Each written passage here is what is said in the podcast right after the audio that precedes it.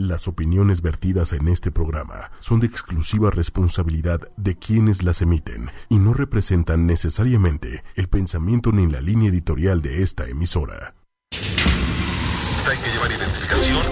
Luego de que el eh, subsecretario Nos están sintonizando. del signo de El expediente será abierto. Mi nombre es Daniela Guerrero. Fuerza, ímpetu y crecimiento. Ochoymedia.com Soy Isaac Alcalá. El asombroso mundo de la mente sin límites Expediente M. Poder y entrega. y en el poder utilizar al máximo todas nuestras habilidades. Pues me considero una mujer extrovertida. Retos, Me gusta todo lo que tenga que ver con poder. realidades. Esto es Expediente M. Los agentes están listos. El expediente se abre ahora. Ey, ey, ey, ya estamos con ustedes. Hola, ¿cómo están amigos? Buenas noches. Feliz miércoles 15 de febrero. Yo soy Isaac Alcalá Y yo soy Dani Guerrero. y esto es Expediente M. El día de hoy estamos de plácemes, Dani, porque tenemos un invitado muy especial que nos acompaña. Así es, estamos muy contentos porque les voy a platicar un poquito de esta persona. Bueno, él es speaker, consultor, facilitador, entrenador, egresado del Instituto Tecnológico de Estudios Superiores de Monterrey, de la licenciatura de Ingeniería Industrial y Sistemas. Bueno, fue ahí donde empezó toda la pasión por el desarrollo humano y de participar en varios cursos de liderazgo. Es una persona amante del desarrollo humano y estoy muy contenta de poder presentar a Eduardo Aspiros. Hola Dani, hola Isaac, muchas gracias por la invitación. Es un gusto para mí estar el día de hoy aquí. El, el gusto es nuestro y pues bueno, eres el primer invitado de nuestro programa. Eh, Expediente M ya lleva, este es el sexto episodio. Y eh, pues bueno, nada más antes de cualquier cosa y antes de entrar en materia, recordarle a nuestros amigos del auditorio que pueden contactarnos a través de Twitter, arroba 8 y media oficial. En Facebook estamos también en 8 y media. Y los teléfonos en cabina 55 45 54 64 98. No dejen de eh, meterse a www.8 con número y media con letra.com para eh, ver nuestros podcasts, nuestros blogs y las entradas que hemos hecho para este programa. Perfecto, pues ya lo saben, por favor empiecennos a seguir, vamos a estar muy contentos de poder participar con ustedes, disipar las dudas, que nos digan si están de acuerdo, si no están de acuerdo, qué es lo que piensan y bueno, que sean parte de esta gran familia que es Expediente M. Bienvenidos. Y bueno, Lalo, pues el, el tema de hoy y, la razón por la cual te hemos invitado es para que nos platiques un poco de tu experiencia y nos ayudes también a eh, aclarar dudas respecto de lo que representan para ti los obstáculos, por qué eh, superar nuestros límites, trascender, eh, se vuelve una rutina que debemos de tener día con día y no verlos como una especie de limitación que nunca somos capaces de superar. No sé si pudieras platicarnos un poquito del tema. Claro que sí, con mucho gusto. Eh, bueno, a mí me gustaría que platicáramos acerca o habláramos acerca de lo que son los paradigmas y los límites, que creo que es algo sustancial que tenemos que entender, o más que tenemos que entender, entender nos convendría entender, porque yo creo que todos venimos a esta vida para disfrutar. Y yo creo que mucho del no disfrutar depende de los límites que cada quien nos hemos puesto. Entonces, eh, al final del día, para mí los paradigmas son como los lentes con los que vemos las cosas y los límites cada quien nos los ponemos. Son esas barreras que nos hemos creído que no podemos o que quizá eso no es para mí o que quizá es algo inalcanzable. Entonces, partiendo de eso, creo que podemos platicar y tener bastante información para, para llevarnos algo, un aprendizaje y cambiar una creencia el día de hoy. Perfecto. Pues eh, tienes mucha razón. eh, me, m- recuerdo yo que de alguna manera, conforme vamos creciendo, eh, tenemos, pues, no sé, desde mi perspectiva y desde mi experiencia, en familia tenemos cosas que nos dicen que podemos hacer, cosas que no podemos hacer. Eh, a veces no necesariamente es un impedimento, ¿no? En, en mi caso concreto, pues tenía, por ejemplo, mucho interés en estudiar diseño, en estudiar periodismo, en ver otras materias y al final del camino lo que me sugirieron mis papás, por ejemplo, fue, oye, ¿por qué no estudias derecho? Derecho es un área que abarca todas esas posibilidades. Y sí es cierto, diseño pues tiene un poquito que ver con propiedad intelectual, eh, el periodismo, todas las ramas del derecho de alguna manera abarcan pues todas esas inquietudes que tenía. Yo no diría que me limitaron, pero sí diría que de alguna manera encaminaron o generaron una eh, tendencia de, de mi parte a estudiar o a enfocarme en algunas áreas muchas veces es un caso mucho más grave, ¿no? Es, no, esto no lo puedes hacer, por ejemplo, en el caso de las niñas. Las niñas no estudian esto o eh, tú no lo vas a lograr, no puedes bajar de peso. ¿Tiene algo que ver con, con los procesos mentales, con los límites que nos establecemos en la mente, Lalo? Totalmente. Bueno, me gustaría preguntarte, ¿y estudiaste Derecho? Sí. Bueno, te fue bien porque a muchos les hubieran dicho, no estudies Derecho porque vas a tener que leer mucho. Ah, bueno, cosa, cosa que, bueno, al final en muchas carreras realmente tienes que leer mucho y, y, yo no me iría por tomar una decisión en base a si, si tengo que leer o no tengo que leer, ¿no? Porque si es algo que me apasiona, yo voy a leer lo que tenga que leer. Pero bueno, regresando a, a tu pregunta, sí tiene que ver con los procesos mentales. Se ha investigado y se dice que los primeros siete años de la vida es, es algo básico y ahí nos vamos formando muchas creencias y nos vamos, eh, que al final se van a convertir en nuestros límites, sobre todo los primeros tres años, pero se dice que los primeros siete años en general, ahí nos vamos formando muchas creencias.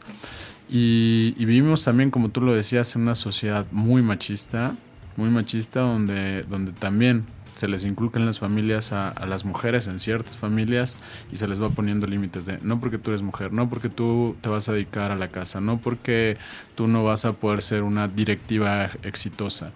Y realmente está lo hemos visto y, y, está eso afortunadamente hoy está cambiando. Paradigmas, ¿no? Ahora que así es, paradigma así de es.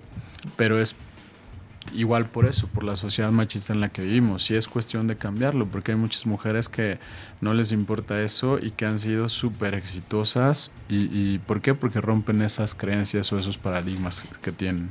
¿Y cómo se pueden desarticular estos paradigmas o estos límites que tienes como persona, como mujer? Yo creo que como, como mujer y como hombre, el, el, el darnos cuenta de que realmente tenemos una infinidad de posibilidades allá afuera. Entonces es nada más decir qué es lo que quiero lograr, qué es lo que quiero. Para mí yo tengo una, una frase que es muy mía, es cada, cada día que me tardo en lograr un objetivo o un sueño es un día menos que tengo para disfrutarlo. Entonces les voy a, les voy a contar una anécdota como para ejemplificarlo mucho. Yo, eh, yo creía y tenía la creencia que yo no estaba diseñado para hacer ejercicio. Esa era mi creencia, esa la fue durante treinta y tantos años de mi vida. Lo ahora que tengo, dice, ¿no? El clásico, no, es que eh, no se me da el ejercicio, ¿no? Ahora tengo 38 años, casi 39, y, y, y durante 30 años, es decir, casi tres cuartas partes de, partes de mi vida, mi creencia era esa. Yo no estoy diseñado para hacer ejercicio. ¿Por qué? Porque nunca había hecho ejercicio. Y además reafirmaba y comprobaba que era verdadera esa creencia cada que podía no haciendo ejercicio. Claro. Entonces era mi verdad. Esa era mi verdad. Y, y digo, además tuve una, eh, una, adolescencia con sobrepeso, tuve una adolescencia donde fumé mucho y obviamente pues no hacía nada de ejercicio. Entonces, hasta que un día decidí cambiar esa creencia. Y entonces eh, empecé a hacer algo diferente, me inscribí en un gimnasio, me eh, fui el primer día al gimnasio, me subí a la caminadora y a los 300 metros, que es menos que una cuadra, uh -huh. me sofoqué y me bajé obviamente. Pero afortunadamente al día siguiente regresé al gimnasio, me volví a subir y corrí 400 metros. Y al día siguiente 500 metros y así fui poco a poco, rompiendo esa creencia. Un día una amiga eh, me inscribió en una carrera de 10 kilómetros. Yo dije, no, me voy a morir, 10 kilómetros. y me dijo, no, pues prepárate, tienes todavía tiempo para prepararte. Dije, ok, me empecé a preparar, empecé a entrenar en el gimnasio y ya corría yo más o menos 7 kilómetros. Llegó el día de la carrera, empezamos a correr, íbamos corriendo juntos y en el kilómetro 7 yo ya me estaba muriendo. Le dije, ¿sabes qué? Yo hasta aquí llego, tú sigue. Y me dijo, si tú te paras, yo me paro. Y dije, qué pena, mejor sigamos adelante, porque no le quiero arruinar su carrera. Y bueno, eso me hizo llegar a la meta y ahí rompí una creencia que era la de que yo no estaba diseñado para hacer ejercicio, pero se instalaron dos creencias nuevas en mí. La primera fue, en mi vida vuelvo a correr 10 kilómetros porque me voy a morir. Y la segunda fue que, eh, que la gente que corría más de 10 kilómetros, es decir, medio maratón, 21 kilómetros, 42 kilómetros, un maratón completo ultra, o ultramaratones, estaba loca, necesitaba un psicólogo. ¿Cómo, cómo, ¿Cómo era posible que corrieran esas distancias? Afortunadamente, al poco tiempo me volví a inscribir a una carrera de 10 kilómetros, a pesar de que había dicho que no. Y después otra, y después una de 11 y una de 13, y así hasta correr mi primer medio maratón. Y después del primer medio maratón me empecé a entrenar y corrí mi primer maratón.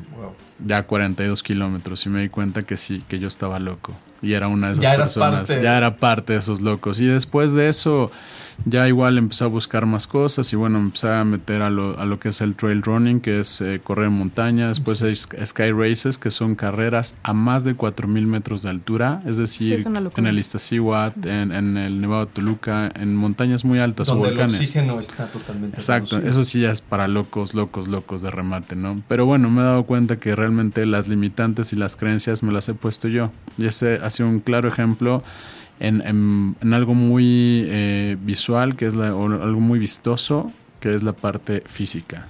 Muy interesante lo que mencionas. Fíjate que hay un libro de, de, Murakami que se llama That's What I Talk When I Talk About Running, donde explica todo ese proceso justo de una persona que no ha, no ha corrido en nada en su vida hasta llegar a, a un maratón y ultramaratones.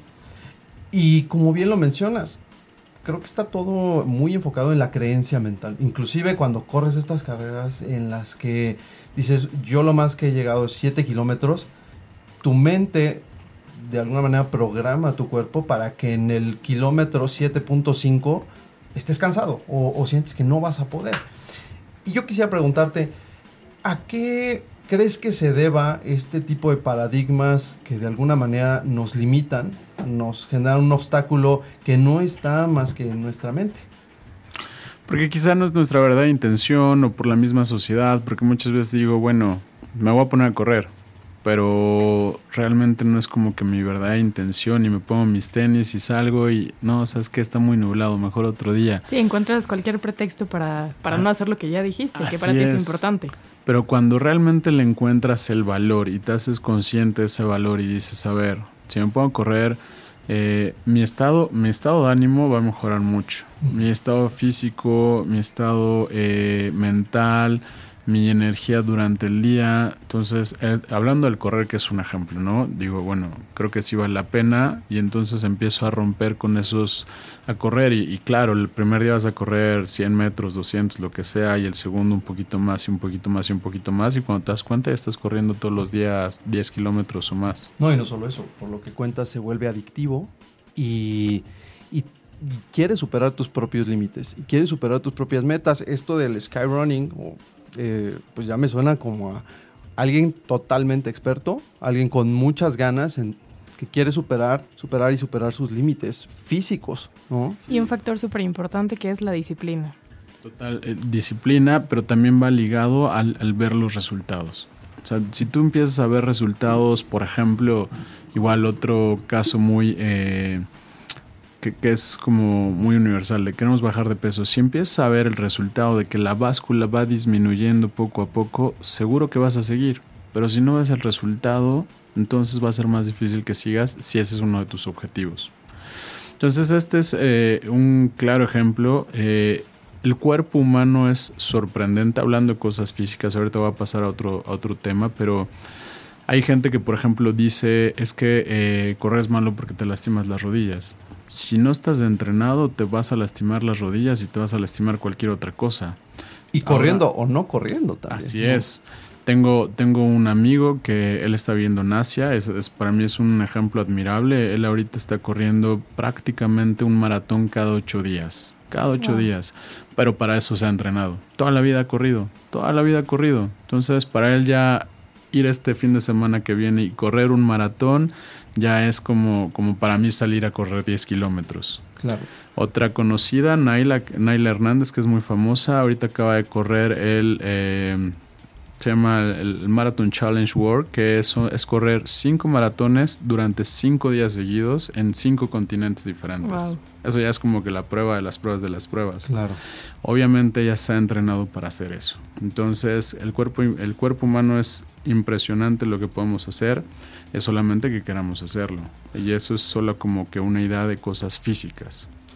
Y por ejemplo, cuando estás perdiendo esta pasión o cuando estás perdiendo el objetivo, ¿qué es lo que tienes que hacer para regresar y decir, ok, es lo que quiero, ¿cómo lo voy a lograr? ¿Cómo seguir en ese, sí, en ese objetivo sin que se pierda la pasión, el ímpetu, la fuerza? Yo creo y yo diría viendo el resultado.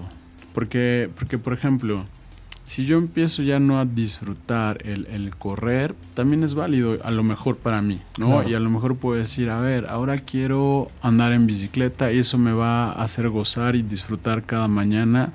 Perfecto. Pero si a lo mejor eh, mi, lo que me hace realmente salir a correr es estar en el bosquecito y, eso no lo podría yo hacer en bicicleta, puede ser, pues entonces voy a seguir corriendo. Entonces todo depende y yo creo que va ligado a, qué es lo que te hace disfrutar, qué es lo que buscas en eso que estás haciendo. Pero no solamente los retos y los paradigmas y los límites se quedan en la parte física, también puede haber muchos otros, por ejemplo, intelectuales. Y que muy probablemente son poquito más difíciles de seguir o eh, darle seguimiento. A lo mejor bajar de peso, hacer ejercicio, correr, son eh, situaciones muy medibles, ¿no? Trazables, sabemos que 5 kilómetros, 6 kilómetros, 7 kilómetros, medio maratón, un maratón, bajar 1, 2, 10 kilos, son muy eh, fáciles de seguir, pero por ejemplo el tema de, no sé, la concentración, cómo dejar de procrastinar, en qué momento podemos ser tan efectivos a la hora de trabajar. Eso es un poquito más difícil de medir. ¿Cómo podemos hacerle para cambiar este contexto mental que muchas veces traemos arrastrando desde chiquitos, ¿no? Por ejemplo, yo creo que eh, yo creo que vivimos dentro de una caja. Esa es una analogía que hago en las pláticas. Uno de los vértices, de los cuatro vértices de la caja, son los límites que yo me pongo en la parte personal. Otros son los límites que yo me pongo en la parte familiar, otros en la parte eh, profesional y otros en la parte pareja. Es decir, que voy teniendo diferentes límites o creencias. ¿Por qué? Porque yo tengo creencias acerca de lo que yo puedo, acerca de lo que yo no puedo, acerca de lo que yo debería, acerca de lo que yo no debería. Y tengo creencias también acerca de lo que mi pareja sería, no sería, cómo me debería tratar, cómo la debería tratar yo a ella, cómo no la debería tratar, etcétera. Acerca de mi familia, acerca de mi parte profesional también.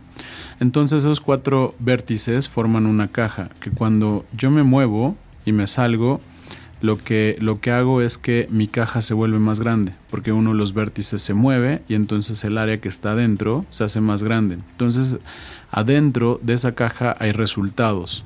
Por eso es lo importante, mientras tú vas creciendo tu caja de creencias, tus resultados van a ser mayores. Por ejemplo, yo estudié ingeniería industrial y desde que yo estaba estudiando me, me, encantaba la parte de desarrollo humano. Yo estuve en un programa de liderazgo en la universidad, era yo feliz dando cursos, pero yo estaba estudiando ingeniería industrial, entonces una creencia que yo tenía era yo no puedo dedicarme a algo de desarrollo humano porque estoy estudiando ingeniería industrial y todos los que estudian ingeniería industrial se dedican a tienen otro tipo de trabajos. Un perfil diferente. Exacto, esa fue mi creencia. Yo decía que mis amigos que, se, que estudian administración, que se dediquen a eso, pero yo no.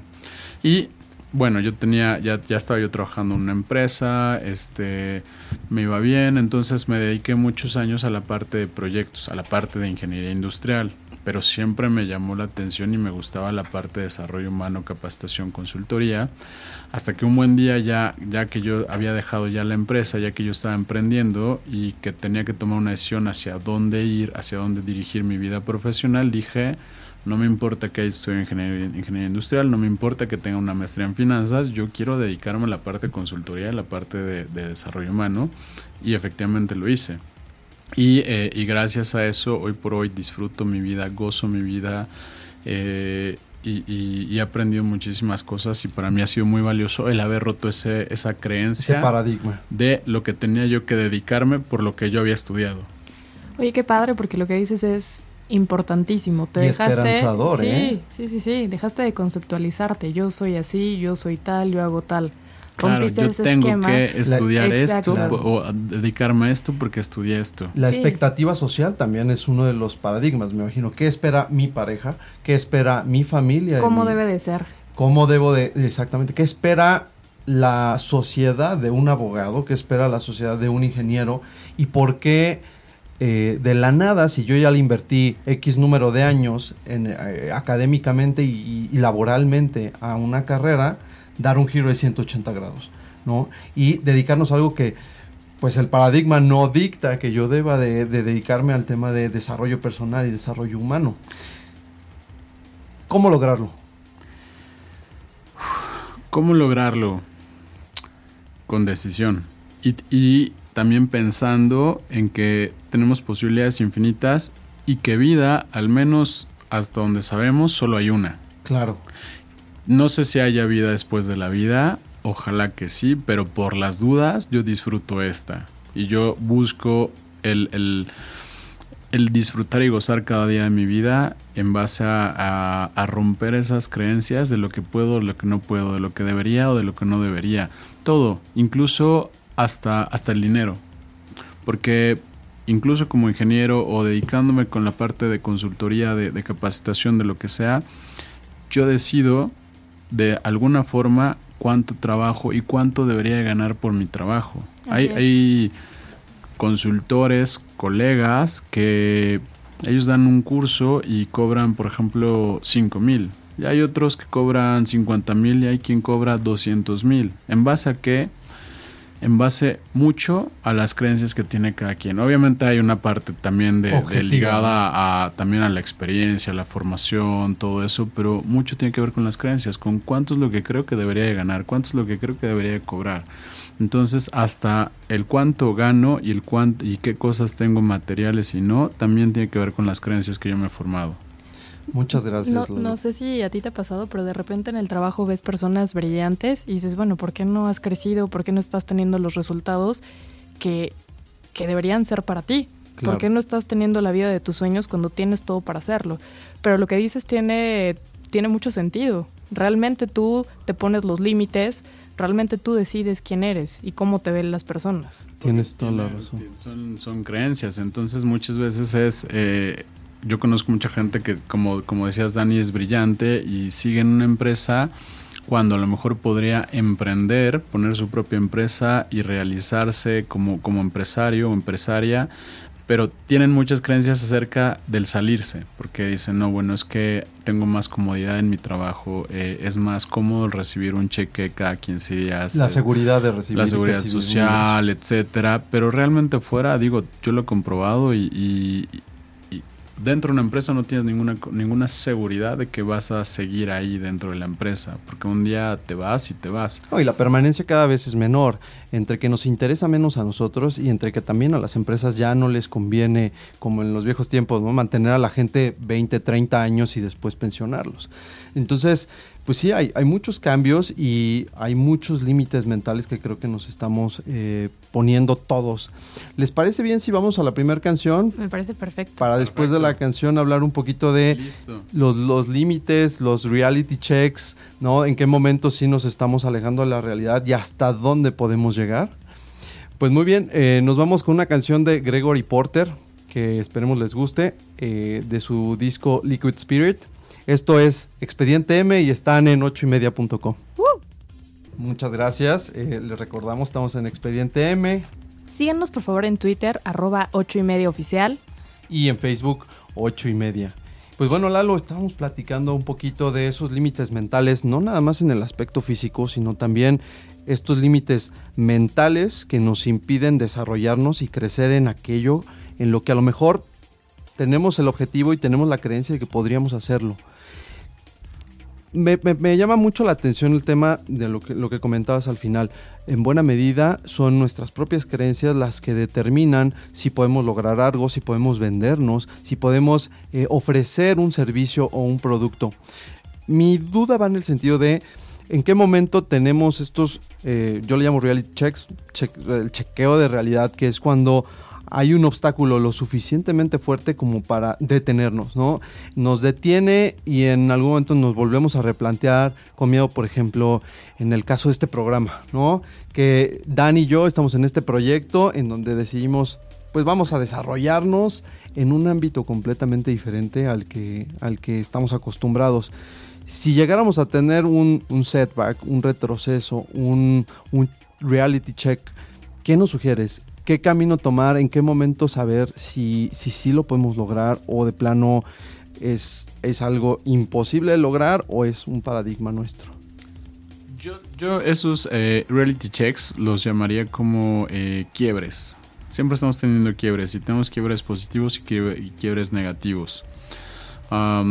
Generalmente los quiebres los vemos como negativamente cuando, eh, cuando tenemos un problema económico, cuando alguien muere, cuando tenemos un accidente, etcétera. Pero también hay quiebres positivos como cuando hay una eh, ganamos un, negocio, nos ganamos la lotería, etcétera.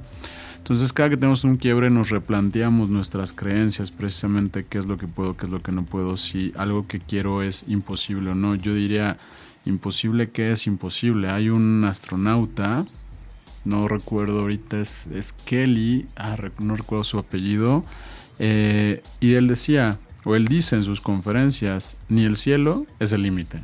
¿Cuántas veces, claro, cuántas veces hemos escuchado de que el cielo es el límite? Claro. Y él lo que dice es, ni siquiera el cielo es el límite. Entonces, cosas imposibles, pues veamos historias de gente exitosa y yo lo que creo es que si tan solo uno de ellos pudo lograr lo que logró, cualquiera de nosotros lo puede lograr. Sí, claro.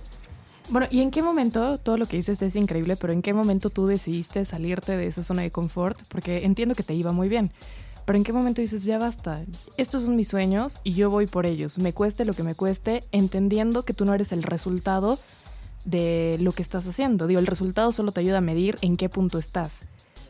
Pero- Hablando de la parte Sí, profesional. hablando de la parte profesional, ¿en qué momento dijiste, yo me salgo de aquí, quiero, quiero hacer algo que me llene? Hablando de la parte profesional, yo, eh, yo estuve en un proyecto muy largo de- en una empresa que fue para mí una gran, gran escuela. Era construir una fábrica que hoy es la fábrica más grande de reciclado de PET a nivel mundial. Es una, una obra de arte impresionante. Y fue un proyecto más o menos de seis años. Yo era el director y el encargado del proyecto. Yo sabía que cuando esa planta empezara a operar, ahí mi carrera dentro de la empresa iba a terminar porque ya no había para dónde subir. Este, y porque además también era un ciclo y yo sabía que mi ciclo ahí se iba a terminar y efectivamente cuando terminó arrancamos la planta, funcionó perfectamente, este, todo empezó a jalar muy bien, ya yo sabía que hasta ahí había acabado mi ciclo, hablé con el que era mi jefe, el, el director general y, eh, y decidimos la salida de mi empresa, fue una salida muy buena, me, me liquidaron, me liquidaron al 100%, salí con las puertas abiertas, etcétera. Y ahí fue a donde tomé la decisión de qué hago. O me busco, busco otra vez que me contraten en una empresa o empiezo a emprender. Y que afortunadamente rompí esas creencias de es que emprender no es bueno, es que emprender déjalo para gente a lo mejor que no tiene otras oportunidades, mejor, mejor siga haciendo carrera en otra empresa. Vete a lo seguro. ¿no? Vete a lo seguro, un cheque cada 15 días, tu seguro gastos médicos mayores, tu tarjeta corporativa, etcétera. Y a pesar de eso decidí emprender. La primera empresa que puse fue de comercialización de plásticos. También fue una empresa muy muy buena, muy exitosa. Desde el primer día tuvimos, tuvimos muy buena rentabilidad, mi socio y yo. Y después empecé también a explorar otros campos, campos de tecnología. Pusimos una empresa de, que hacía máquinas que generan agua del aire, es decir, entra aire, El se de- condensa la humedad, se filtra y te la da lista para beber fría o caliente a la temperatura que tú quieras. Una empresa que después vendimos y después ahí fue cuando, cuando vendimos esa empresa que yo dije, ¿qué hago? Y ahí fue cuando dije mi pasión. O sea, ahí fue mi pasión. A mí lo que me gusta es compartir con la gente, a mí lo que me gusta está, es estar en un, en un escenario y poder compartir con mucha gente, el, ver los ojos de la gente brillar, dije, me, me voy a dedicar a la parte que siempre me ha gustado, que es capacitación, desarrollo humano, consultoría, etcétera.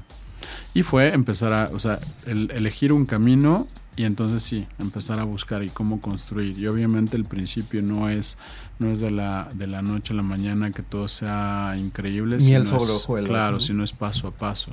Pero yo creo que eso es, regresando a tu pregunta, Dani, es, fue mi pasión. O sea, ¿qué, ¿qué es mi pasión? ¿Qué es eso que me encanta hacer? Es eso.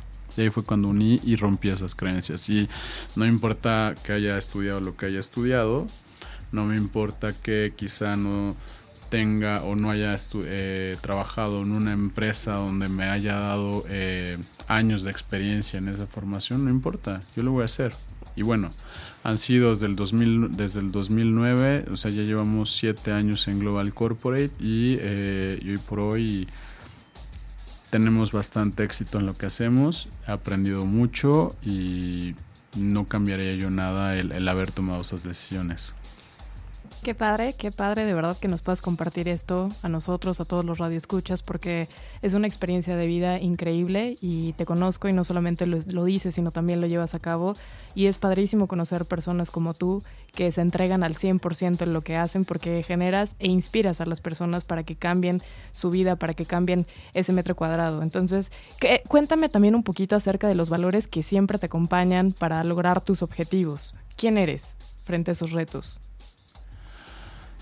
Para mí hay algo, una frase que me encanta de no hagas lo que no te gustaría que te hicieran o trata de la misma forma a los demás en la, de la forma en que te gustaría que te trataran. Entonces ahí entran muchos valores, entra la parte de la integridad, la honestidad, eh, eh, la valentía, entonces el, el compromiso, el respeto, entonces una serie de valores, pero todo va ligado a eso. No hagas lo que no te gustaría que te hicieran yo creo también que haces cosas buenas y el universo te da cosas buenas. Claro. Esa es mi creencia que tengo, esa no me gustaría romperla, esa estoy, estoy contento con esa creencia y eso es lo que me acompaña día a día. Oye, Lalo, y además de tu historia que es muy interesante y digo, yo no tenía el gusto de conocerte y ahora que te escucho, pues veo que es una historia de éxito y, y una historia que rompe con paradigmas. ¿Te has topado con personas eh, que hayan tenido un obstáculo, por ejemplo, personal muy fuerte, una pérdida familiar, alguna situación eh, en donde, no sé, pudieras caer en temas de depresión, drogadicción, alcoholismo, y que hayan logrado hacer este eh, replanteamiento mental para superarse, para crecer y para seguir adelante? Sí, y, y, y qué bueno que lo tocas, claro, o sea, ahorita se me vienen a la mente varias historias. Se me viene a la mente de una, una familia que conozco muy cercana, duranguense, y una familia de esas que dices es como de cuento de hadas. El matrimonio perfecto, dos hijas perfectas, una situación económica increíble, el, el abogado, él eh, muy reconocido en todo el estado. Y, y, un día, y bueno, además, toda la gente lo, o sea, él apoyaba a toda la gente, muy noble, uh -huh. excelente, ¿no? Una familia increíble. Y un día, por, por haber aceptado un, un litigio con, con, algunas personas, con algunas personas llegaron a su oficina y le metieron 14 balazos. Wow. Y obviamente él era la, el, el, sustento económico de la familia. Y además, increíble, ¿no? Un papá excepcional, un esposo excepcional, una familia que te digo como cuento, como cuento dadas. Entonces fue una transformación para, para toda la familia. Para la esposa, para las hijas, este y hijo, cuando, cuando yo nada más de nada más de pensarlo del momento en que en, que le dicen a las hijas, en que le dicen a la esposa, en todo eso es para mí se me pone la piel chinita. Y bueno, afortunadamente una una gran mujer, una mujer que claro que pasó por muchos días de tristeza, por muchos días de soledad, por por pero pero nunca cayó en una depresión de, de, de alcohol o de, o de pastillas o cosas ya más fuertes y bueno, a través del tiempo pudo otra vez salir poco, este, poco a poco adelante. Tiene dos hijas impresionantes, eh, hermosas, que tienen, que a pesar de la falta de un padre, de la figura de un padre, tiene, eh, son muy buenas chicas. Este, ella ha crecido el patrimonio, a pesar de que tenían ya un patrimonio que, deje, que se puede decir, bueno, con ese patrimonio vives tú, viven tus hijas y listo. Un patrimonio decoroso. ¿no? Claro, lo ha crecido. O sea, no, no se conformó con eso, sino ella se metió en los negocios, aprendió de los negocios, estudió de los negocios, rompió sus creencias y también pudo crecer ese patrimonio. Entonces, ese es uno de los casos que se me, se me viene a la mente, como a través de un quiebre, como decíamos, se tienen que replantear las creencias y creencias en todos los sentidos, hasta el amor. Claro. ¿Hasta qué piensas del, del, del, duelo, de ser, de ser viuda? O... ¿En qué momento deja de Todo. ser doloroso? ¿En qué momento ya, ya estoy lista o listo para, para continuar con mi vida y seguir creciendo? Sí, cosas que pensaste que jamás ibas a hacer, pero las circunstancias, la vida te puso ahí y te das cuenta que estás listo para absolutamente todo. Exactamente como, como humanos nos limitamos, ¿no? Y decimos esto sí, esto no, esto no podría, pero cuando la vida te pone en ese momento, lo, lo haces. Así es. Es un instinto de supervivencia. Totalmente, y entonces es a través de ese quiebre replantearse las creencias y salir adelante. Y así conozco varios casos, varios, varios casos. Este, el, mío es, es, uno. Yo a mis 15 años, yo 15, 16 años, yo estaba saliendo de la, de la prepa. Yo no sabía qué hacer de mi vida. Yo yo pesaba, en ese entonces pesaba 133 kilos y medio, o sea, como 50 kilos más de los que peso hoy. Eh, no, no sabía qué hacer de mi vida, no sabía qué estudiar. Mis papás estaban divorciando, estamos pasando por un proceso sumamente difícil con muchas discusiones en casa, peleas en casa. Este, tenía amigos muy, muy fiesteros. Obviamente yo era fiestero como ellos. Algunos de esos amigos acabaron muy mal, siguen muy mal en temas de, droga o de alcohol. Yo te podría decir que viendo para atrás mi vida, yo ahí tenía todo como para haber dicho, bueno, es que a mí me tocó una, una mala vida y entonces por eso me fui hacia esos temas, ¿no? Afortunadamente hubo algo que me dijo, o sea, no importa qué, yo tengo que salir, o sea, tengo que salir adelante y es mi vida. Yo elijo disfrutarla. Yo estaba estudiando, entré a estudiar a una universidad que no me gustaba, después me di cuenta de eso, me, no, no conforme con eso, busqué cambiarme a una universidad, eh, el TEC de Monterrey. Mi papá me dijo, no tengo, o sea, no, no te la podemos pagar en este momento. Ah, porque además fue la crisis del 94 y mi papá después de ser muy, un gran, gran, gran empresario perdió todo y todo es todo. Entonces, a, través, a pesar de todos esos factores, fue romper esas creencias y empezar a hacer cambios. Y, hoy digo, wow, gracias a Dios, puedo platicar esto y no decir, bueno, me queda ahí, no estudié y, Como me dediqué al mal. Así es. Todos tus amigos que, que volteas a ver y, y están en situaciones mucho peores que, que, las que tenían en ese momento y tú decidiste, ahora fue un punto de inflexión y voy hacia el otro lado, me encamino hacia otro lado, genero un cambio en tu vida, ¿no? Así es. No, pues es impresionante. Eh, este tema de los puntos de quiebre, ¿qué nos podrías contar de los puntos de quiebre positivos? ¿De qué manera eh, también generan cambios? Por ejemplo, hablabas un poquito de, de estos momentos en los que te ganas la lotería o te va demasiado bien. En tu caso, por ejemplo, te iba muy bien como ingeniero, no pudo haber sido a lo mejor un riesgo que te fuera tan bien como para voltear y, dedicarte a eso únicamente y ya no quedarte eh, con la duda y la cosquilla de me voy a dedicar al tema del desarrollo personal. Sí, claro que lo, pudo haber sido. Eh, yo trabajé en, en Coca-Cola de México, que bueno, una gran, gran, gran empresa y entonces yo tenía ahí ya como un caminito asegurado pero precisamente fue como que tomar la decisión y empezar a buscar otras opciones, empezar a buscar esas pasiones lo que, lo que me hizo moverme hacia la parte del desarrollo humano. Y, hoy te puedo decir, yo creo que, o sea, económicamente me va mucho mejor que si me hubiera quedado una empresa. Soy dueño de mi tiempo, disfruto mi tiempo, puedo tomarme vacaciones mañana si quiero. Claro.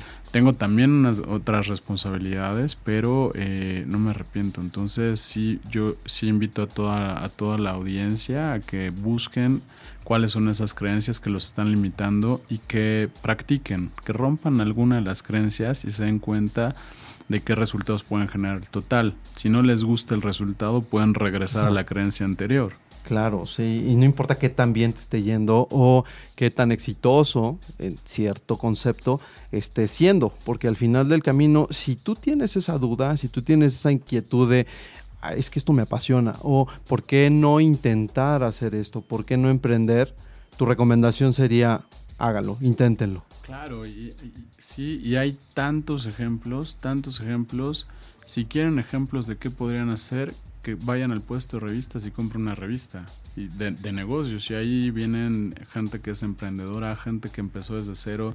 Y dices, bueno, pues a lo mejor un Steve Jobs o, un alguien súper millonario y famoso, que a lo mejor son casos contados, un Carlos Slim, No, hay gente como nosotros que de repente a los veintitantos, treinta y tantos, cuarenta y tantos años empezó un negocio hace tres, cuatro años y le va bien. Hace rato yo estaba leyendo, en lo que empezaba el programa, estaba leyendo unas, unas notas de una empresa que hace empezó, ¿qué será? Dos años vendiendo jugos muy famosa ahorita, que te vende los jugos en planes de 3 días, 7 días, 10 días. Ya te los venden en Costco, ya pusieron tiendas en, eh, en varios puntos de la ciudad. Hablando de jugos, de jugos. Sí, un tema que pareciera que... Que a, nadie, a nadie le pues no, no generaría un negocio tan fuerte, ¿no? El, negocio, salvo que sea Jugos del Valle o Jumex o alguna empresa tan grande, los jugos siempre son con, con Doña Lucha, la de la esquina, ¿no? Que es la que nos hace los jugos, pero no hay un concepto, creo, hasta antes de esto, que, que generara una marca o que generara ciertos lugares, establecimientos en donde pudieran vender los jugos con una marca propia, ¿no? Claro, y, la inversión además fue de 20 mil pesos lo que invirtió esta persona. Entonces, dime, quién no puede juntar 20 mil pesos. Entonces, no hay pretextos. Y pues, hasta haciendo tamales puedes hacer puedes hacer negocio. Eso hablando de emprender y de romper también esas, esa parte de las creencias en, en lo que son los emprendimientos. Bueno, sí, historias como esas hay muchísimas. También el del astronauta mexicano, José Hernández, que no sé si tú sepas esa historia. ¿La sabes, Eduardo? No, he leído muy poquito, pero muy poco. Bueno, la verdad es que él era hijo de campesinos, a sus papás les iba muy mal, y él un día dijo que quería cambiar su historia y comenzó a estudiar y estudiar y estudiar. Y se dio cuenta que quería ser astronauta, pero sabía que no lo podía hacer porque todo el mundo ya le había dicho que no podía hacerlo. De hecho, le decían el cometacos. Entonces, para él fue súper complicado poder llegar a la universidad y estudiar. Y 10 veces u 11 veces fue rechazado de, o sea, para ser astronauta, le decían no, no, no, no. y en lugar de frustrarse con el resultado, lo que hacía era ver qué habían hecho las personas que sí habían, habían pasado ese examen. Y decía, ah, ok, entonces ya tengo una ingeniería, ahora tengo que estudiar esto. Volví a presentar el examen y le decían que no. Y no se volvía a frustrar, decía, ok, ya tengo esto y esto, ¿qué es lo que tengo que hacer para seguir avanzando? Y seguía estudiando y seguía estudiando y seguía estudiando hasta que un día fue aceptado. Y es uno, bueno, el primer mexicano que es astronauta y pues obviamente es un orgullo para México. E historias como estas son las que inspiran porque te das cuenta que no importa de dónde vengas, lo que importa es la intención que tienes y las ganas que tienes de salir adelante por ti, por tu familia, por las personas que creen en ti y ciertamente te conviertes en un líder, como lo eres tú, como lo es este astronauta, como lo son miles y millones de mexicanos, que a pesar de la situación tan complicada que podría parecer que estamos viviendo en nuestro país, pues podemos salir adelante con este tipo de ejemplos, con este tipo de, de historias. Pues, pues sí, eh, es, muy interesante la historia del astronauta, fíjate que yo no me la sabía. Pero, ¿les parece bien si vamos a la última canción para ya despedir el programa? Que nos des tus conclusiones, tus recomendaciones y que nos, nos hagas saber en dónde te podemos contactar, Lalo. Seguro, claro que sí. Muy bien, pues nos vamos con esta canción de Macaco. Me gusta mucho esta canción porque habla de esto, de las perspectivas de la vida y de cómo un mismo evento puede ser visto desde un punto de vista negativo y un punto de vista positivo. Nos vamos con Gira Tuto. Esto es ocho y media, Expediente M. Por favor recuerda seguirnos en Twitter, arroba ocho y media oficial. Y en Facebook, ocho y media. Pues bueno, ya para concluir el programa, Lalo, ¿Qué recomendaciones le das a nuestros amigos del auditorio y en dónde te podemos encontrar? Claro que sí. Eh, para terminar, yo les diría que lo, que lo que yo soy, lo que yo tengo y lo que yo hago depende de mis creencias. Y eso es, eso es cierto 100%. Entonces, si no están 100% satisfechos con lo que son, con lo que tienen o con lo que hacen, muevan, muévanse de creencias, que rompan una creencia y que exploren cualquier cosa, la parte física, subir una montaña, correr un maratón, escribir un libro, eh, ganar más dinero, dedicarse a otra profesión, lo que sea, todo tiene que ver con creencias. Entonces, si esta vida es para disfrutarla, que lo hagan y que lo hagan ya. Sentirte vivo. Totalmente. Vida solo hay una, dicen los estoicos, ¿no? Y hay que aprovecharla al, al 100%. Lalo, ¿en dónde podemos contactar? Mira, eh, me pueden contactar en mi correo personal que es, eh, es Eduardo y luego el apellido Aspiros, con Z las dos, Aspiros, e aspiros arroba globalcorp como corporation, globalcorp.mx o eh, igual en, en, en, Facebook, Global Corporate, ahí nos pueden contactar, o en la página de la empresa que es www.globalcorp.mx. Ahí y lo que los podamos apoyar, alguna recomendación, algún consejo, alguna guía, lo que sea, con mucho gusto lo haremos. Perfecto, Lalo. Pues muchas gracias por acompañarnos el día de hoy.